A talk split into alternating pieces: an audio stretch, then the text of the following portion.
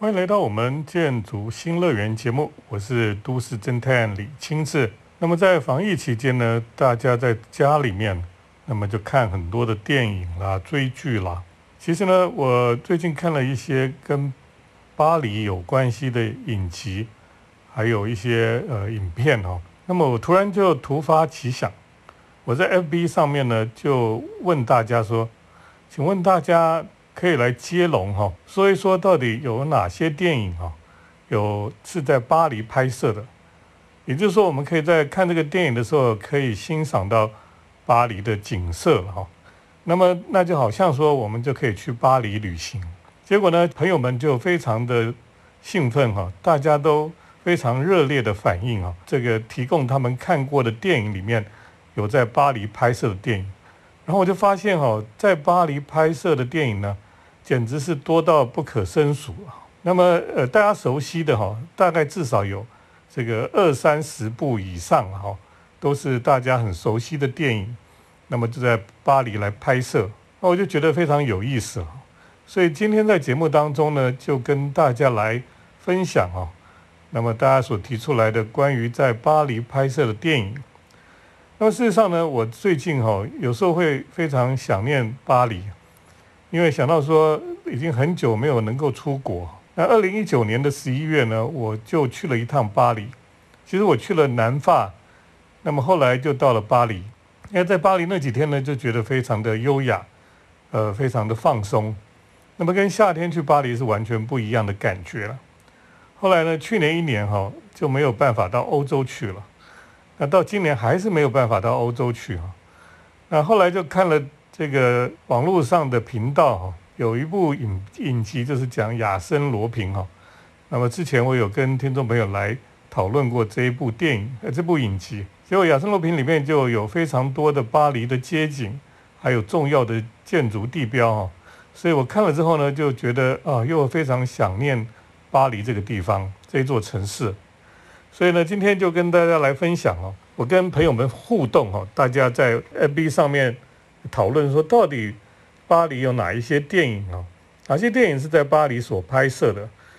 我先跟大家讲说，哎，我提一个电影哦，让大家来等于说是抛砖引玉了哈，让大家来接龙啊。那我讲的那个电影呢，就是艾米丽哈的异想世界。我想很多朋友们都知道这部电影，那它的原声带也非常的好听了哈。艾米丽的异想世界呢，大概在那个影在在那个电影里面拍摄的地方哈，呃，主要是在蒙马特那个地方。那么蒙马特这个整个山丘上面就是圣心堂，白色的教堂哦，也算是巴黎这座城市很重要的地标了哈。那巴黎这座城市有几个重要的地标哈，一个当然就是巴黎铁塔，那么另外呢，一个就是呃凯旋门。另外呢，一个就是圣心堂啊，圣心堂因为它在一个小山丘上面，所以在很远的地方常常都还是可以看得到这个地方。那在蒙马特呢，艾米丽的异想世界，她去了很多地方了哈，因为她在那个地方生活，然后在那边有一家咖啡店，在那里打工了。那那个咖啡店到现在还存在着，本来差点关掉，可是因为很多日本人，他因为看了这个电影呢，他就跑到这个地方想要找那个咖啡店。那咖啡店如果关掉呢，对这个观光客来讲哦，就很大的失望。所以呢，他们后来就想尽办法让它继续的来营业哈。那在这个蒙马特呢，以前就是在刚开始的时候，那里已经是巴黎的郊外，那么住的都是穷人、艺术家啊，有一些哲学家住在这里。可是呢，那里就变成一个非常自由，有一点这个呃自由自在的一个属于艺术家的一个地方了。那么艾艾米丽的异想世界里面讲到的这个巴黎哈，当然还有这个圣马丁运河了哈，它在那个上面打水漂哈，那这个运河非常有趣啊，它有一段呢，你如果搭船哦，它有一段是经过一个像下水道的地方，然后再出来，那它有一个地方有一个水闸门哈，它会因为那个水位的高低哈，它进到一个水闸门，它把你那个船升高之后才能够继续航行了哈。所以，艾米丽的异想世界应该大家都很熟悉的，在巴黎拍摄的电影。等一下继续跟大家来分享其他的在巴黎拍摄的电影。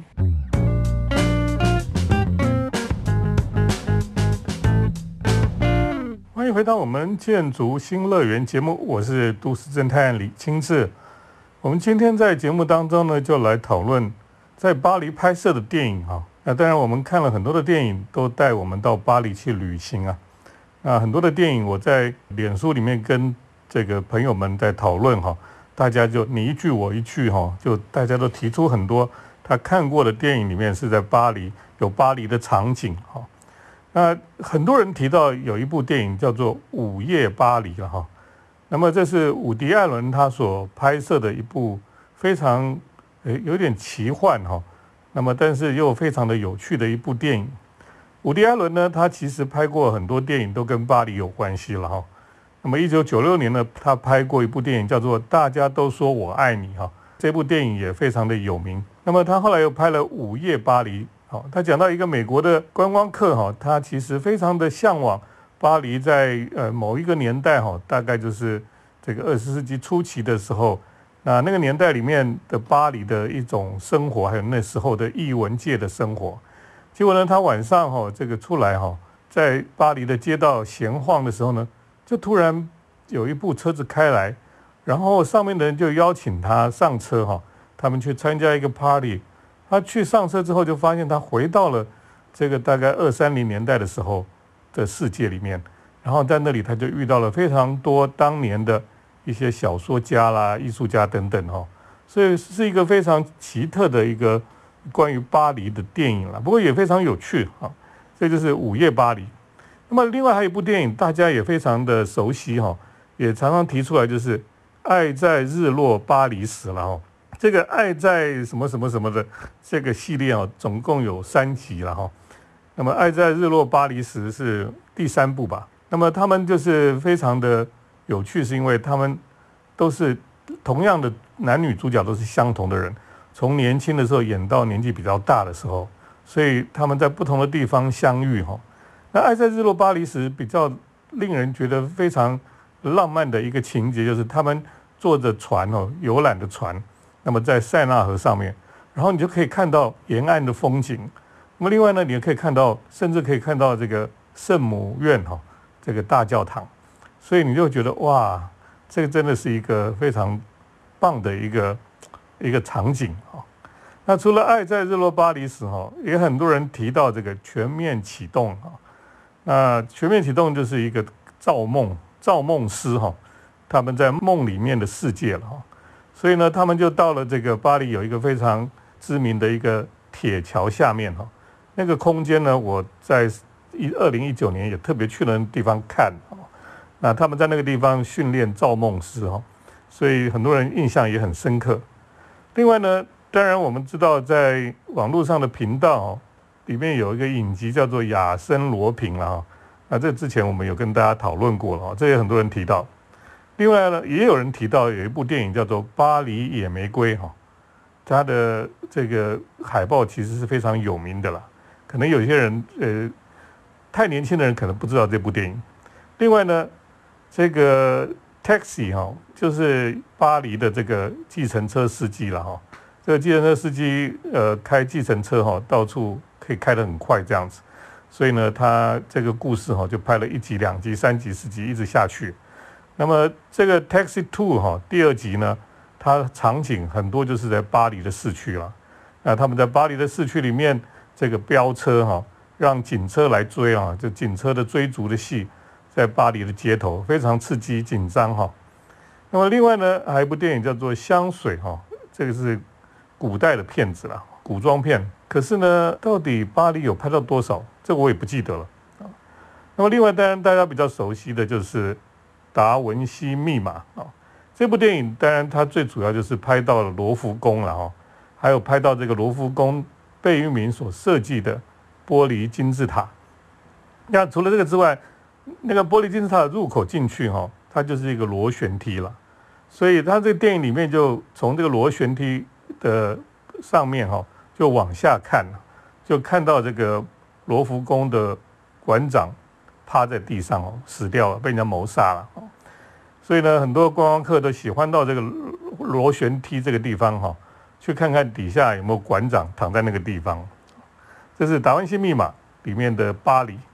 另外呢，《悲惨世界》哈，当然它也有这个在巴黎拍摄了哈，特别是那个他们当时这个革命的时候哈，这个场景哈，那么在巴黎的市区哈，那个感觉是非常的震撼哈，特别是这个音乐也是非常的棒。另外呢，有一部电影叫《巴黎我爱你》哦，这可能很多人也不是很知道。还有一部叫做《蓝色情调》哈，这也是一个系列哈，有红色系列、蓝色系列、白色系列哈。那么这个《蓝色情调》呢，也有部分是在巴黎所拍摄的。另外还有一部也是大家比较熟悉，叫《新桥恋人》哈。那因为塞纳河上面有一条桥叫新桥了，但是这个新桥是以前是新桥，现在已经很旧了哈。不过这个桥呢，也是巴黎非常重要的一个地标的桥梁哈。所以很多的影集、很多的呃这个电影都在这里来拍摄。等一下再继续跟大家来讨论在巴黎拍摄的电影。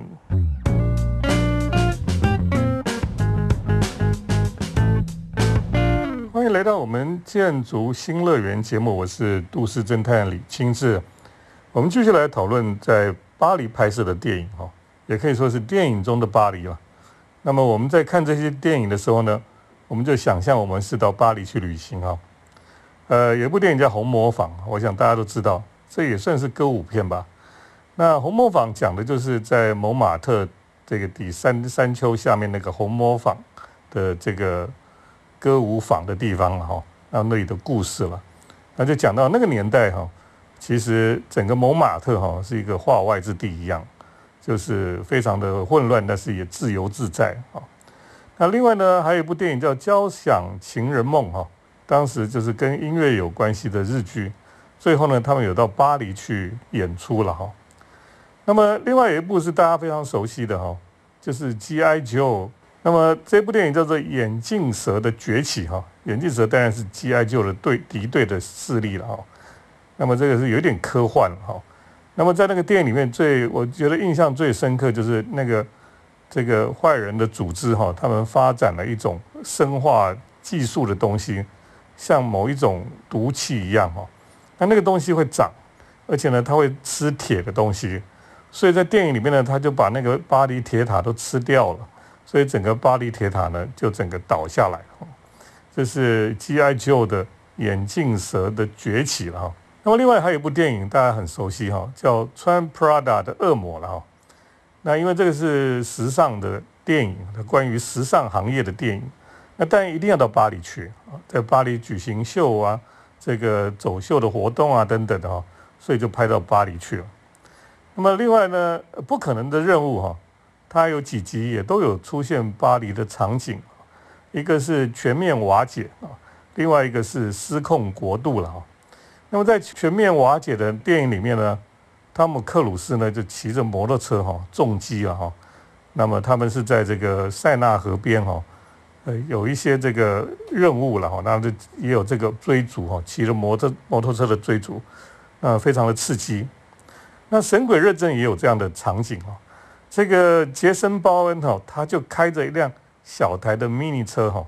那么就在巴黎的大街小巷哦，甚至有楼梯的地方，就在那边穿梭逃亡。那警车也在追他们这样子，好，这个是神鬼认证。那么另外呢，还有一部电影叫做《活在巴黎》啊，这可能比较冷门，大家比较不熟悉啊。还有一个电影呢，叫做《明日边界》了哈，在这个电影又是科幻片，它最后呢是把这个罗浮宫都炸掉哈，这个也是一个看起来很很令人触目惊心的地方了。可是呢，我这个之前还有看过一部我觉得还蛮有意思的电影，叫做《巴斯底日》哈。巴斯底我们就知道这是巴斯底歌剧院的巴斯底哈。巴斯底日这个这个片子呢，非常的特别了哈。它就是在讲这个在巴黎呢，有人鼓动这个呃有一些社会革命哈，然后呢就跟政府来对抗了哈。最后呢，其实是这个特警部队哈，他们自己的阴谋了哈。他们想要把这个国家这个里面的钱哦都偷走。那这个电影里面有很多的场景都是在巴黎，那么甚至呢在巴黎的这个屋顶上面哦追逐了哈。那我们常常看巴黎的房子的屋顶哦，都觉得很漂亮哈。那其实巴黎的阁楼以前不是给有钱人住的房子，因为巴黎都没有电梯哦，所以有些人住二楼、三楼，那么四楼以上那个比较高的地方就是佣人住的，那个阁楼的地方哦，是佣人住的地方。那当然那里其实 view 比较好，可是呢，阁楼其实是冬天很冷、夏天很热的地方，而且没有电梯要爬很高，所以有些人就不会住那么高的地方。那在在屋顶上哈，你就可以看到这个有烟囱啊，有高高低低的这个屋顶哦，其实是非常有趣的，在屋顶上追逐啊，可以看到整个巴黎的天际线。好，等一下再继续跟听众朋友来分享。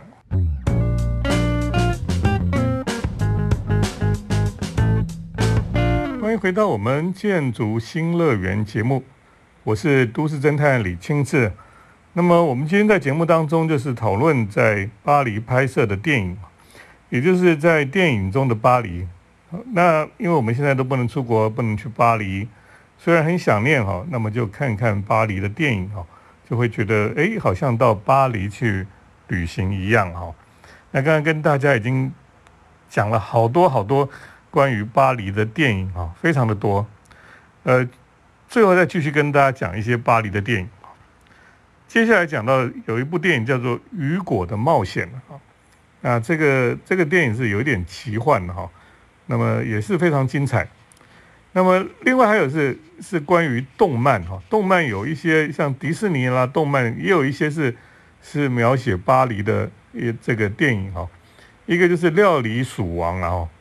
这个巴黎的老鼠都会做菜哦，真厉害，而且是是非常厉害的主厨。还有另外一部动画哈，就是《钟楼怪人》啊。那因为在这个巴黎圣母院上面哈，钟楼怪人，因为圣母院上面有一些怪怪的这个出水口，这个是都做成怪兽的样子。那么钟楼怪人哈就住在那个上面，非常的传奇了哈。那电影版哈也有，那动漫的版本也有。那么另外还有一部电影叫做《French Kiss》啊，就是。这个法法国式的接吻这本这一部我好像没有太大印象。还有一部叫做呃《极客救援》，我想大家都知道哈，《极客救援》系列里面呢，这个世界上最强的老爸哈，每次都是去救他的女儿跟救他的太太哈。那么第一集就是《极客救援》，就是到巴黎去救他的女儿了，因为他女儿就觉得说，哎，暑假去巴黎玩，好好浪漫，好刺激。就跟同学哈两个人就计划好就跑到巴黎去了，结果呢去巴黎就被人家盯上了哈，那么就被人家抓走哈。盯着他的爸爸哈，他就在被抓走的过程里面赶快打电话跟他爸求救。他的爸爸是这个以前是做特勤人员的哈，所以就想尽办法哈就杀到巴黎去哈，然后一路过关斩将，终于把他的女儿给救回来了哈。那这个也是有一种警示的作用了哈，因为大家都觉得说巴黎很浪漫，巴黎很棒，怎么样？其实巴黎坏人很多啊，巴黎的扒手也很多，所以以前日本人哈到巴黎去之前都觉得巴黎非常浪漫，因为日本人非常喜欢法国的巴黎，然后他们就在在电影在这个这个影片里面都觉得巴黎是一个非常棒的地方，结果去了以后，几乎有的人气到生病哈，为什么？因为在巴黎哈，他们对东方人哦，没有像在日本这个服务至上哈，没有那么的服务的这个服服帖帖没有，所以日本人去那边觉得非常不适应啊。那么甚至有时候碰到扒手，夏天的时候扒手非常多啊，碰到这些小偷还有强盗哈都有，所以呢，去巴黎还是要非常的警觉了哈，不小心就会遇到坏人这样子。那么我就想到零零七有一集哈。叫做《雷霆杀机》了啊，那这部电影就是呃那时候的零零七是罗杰摩尔，那他的最有名的这个电影的情节哈，就是他们在跟坏人追逐哦，是爬到这个巴黎铁塔上面，然后在上面又枪战哦，非常的刺激哈，就是《雷霆杀机》里面就可以看得到巴黎铁塔。那我们去巴黎铁塔都是爬到最上面哈，去看整个。巴黎的这个场景啊，那如果你要不想排队上这个巴黎铁塔哦，有一个方法可以直接上去，就是巴黎铁塔上面有个餐厅哈，你就订那个餐厅就可以直接上去餐厅，然后从上面就可以看下来。好，我也介绍一下，其实还有很多电影哈，蔡明亮也拍过国片哈，《在巴黎拍摄的。他拍过一个电影叫做《脸》哦，就是脸书的脸，就是在罗浮宫拍的，非常特别的一个电影。还有另外一部电影是叫做《你那边几点》哦，也有在巴黎拍摄。他好像还有拍到墓园哦。另外呢，当然巴黎的电影很多啦，像《地下铁》啦，卢贝松在一九八五年拍的，还有《逆转人生》哈，非常有这个励志性的一个电影。还有《玫瑰人生》哈，这也是非常有名的一部电影。甚至呢，这个在巴黎的电影哈，真的是多到这个数不清楚了哈。像《巴黎拜金女》啦，《恶棍特工》啦哈。那么像有一些非常经典的艺术电影哈，像《楚服的四百集》哈，就是一九五九年拍的。那么像高达一九六零年拍的《断了气》哈，那么都有在巴黎拍摄哈。那说实在，以前的电影老电影里面，巴黎的场景更多了哈。那我想，如果大家非常想念巴黎哈。就来看看这些跟巴黎有关系的电影哈，我相信可以慰藉一下你内心对巴黎的渴望。好，好，今天就跟大家分享跟巴黎有关系的电影，就分享到这里。接下来呢是都市侦探的咖啡馆漫步，都市侦探的咖啡馆散步。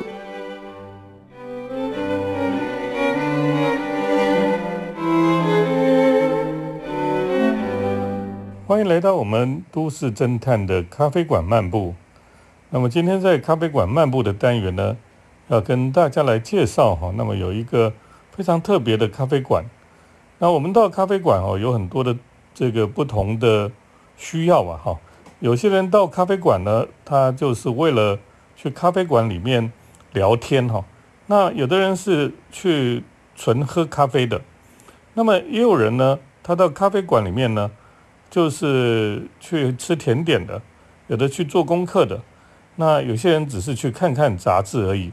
那么我们今天呢，就在这里哈，跟大家来介绍有一个咖啡馆，那它提供的杂志非常的多了。如果我我们也知道说，其实很多的地方都有提供杂志哦，咖啡店呐、发廊啦、理发厅啊，都会提供一些杂志，让顾客看看这个杂志，可以杀杀时间，消磨等待的。悠闲的时光哦，从店里面的选择的杂志，你其实就可以看出这家咖啡店的品味跟要求了。普通的发廊跟咖啡店哦，它会提供一些报纸啦、八卦杂志啦、流行服装杂志。那品味好一点的咖啡店或发廊哦，可能会提供时尚设计类的杂志，甚至日本杂志哈。那么借此来吸引相同品味的这些顾客哈。那么特别是那些日本设计杂志或是时尚杂志哦。对于渴望吸收最新流行讯息的文青哈，可以说是爱不释手。可是因为价钱比较高哦，平常你要一直每个杂志都买也是很难负担哦。所以那些提供时尚设计日本杂志的咖啡店哦，就成为了设计文青们哦最喜欢去光顾流连的地方了。台湾过去也有所谓这个书香园这一类的咖啡餐饮店。那么他们强调的就是说，边喝咖啡啊，边读书，边看杂志的书香气质哈。可是当然，这类的咖啡餐饮店哈，以现在文青的眼光来看哦，是有点矫揉做作了哈。本来是应该有咖啡香、书香，后来又增添了许多的简餐，有饭菜香哈，所以搞得整个店哦，就比较像西餐厅，不是咖啡店。后来呢，甚至还有出现那个招牌上面写“图书牛排”的咖啡店呢。让人家搞不清楚，到底这里去那边是为了看书呢，还是吃牛排哈？那这个非常有意思。在台北东区呢，有一家文青最爱的杂志咖啡店，叫做 Boven 咖啡哈。老板阿川哦，是一个非常有浪漫理想的人。那他以前就开了一家叫做 Boven 的杂志图书馆，那么提供时尚、音乐、设计杂志。这个杂志图书馆呢是采取预约制的，不是预约制，它会员制。你缴了一一笔钱费用之后呢，你就可以预约时段，你进到这边来看所有的杂志这样子。那么可以说是在那边可以享受知识文化的飨宴哈。所以设计文青们哦，等于说是他们创意激荡的一个天堂了哈。这个阿川呢，他甚至呢推动杂志配送的服务哦。那顾客呢可以跟这个 Boven 哈他们来签约，签约做什么呢？签约就是说，呃，他可以每个一段时间呢，他们就会配送杂志去给他们店家哈。比如说呢，如果有一个呃咖啡店或是一个发廊哈，他就跟他订这个杂志哦，那他就会每个月送各种时下的这个日本杂志到他们的店里面去，而且他会有点像帮你配菜一样哈，啊，他帮你调配。杂志的菜单哈，将适合你还有你的店家的杂志送到你的店里面去。最浪漫的就是说，这个阿川这个老板哈，他以前呢不是开车去送杂志，他也不是骑摩摩托车去送杂志，他是骑着一个呃前面有一个铁篮子的一个脚踏车，非常有点复古的感觉的一个前面有一个大大的置物篮的一个脚踏车，是一种老派古典的这种方式哈。就骑着经典脚踏车去送杂志跟送书了哈，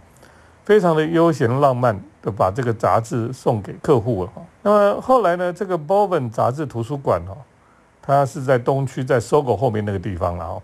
它本来是在一个地下室，非常安静。后来他就觉得说，哎，可能有些人哈，还是很想去喝咖啡等等的，所以呢，他就在这个杂志图书馆的楼上哈，又开设了一个叫做。Oven 的咖啡哈，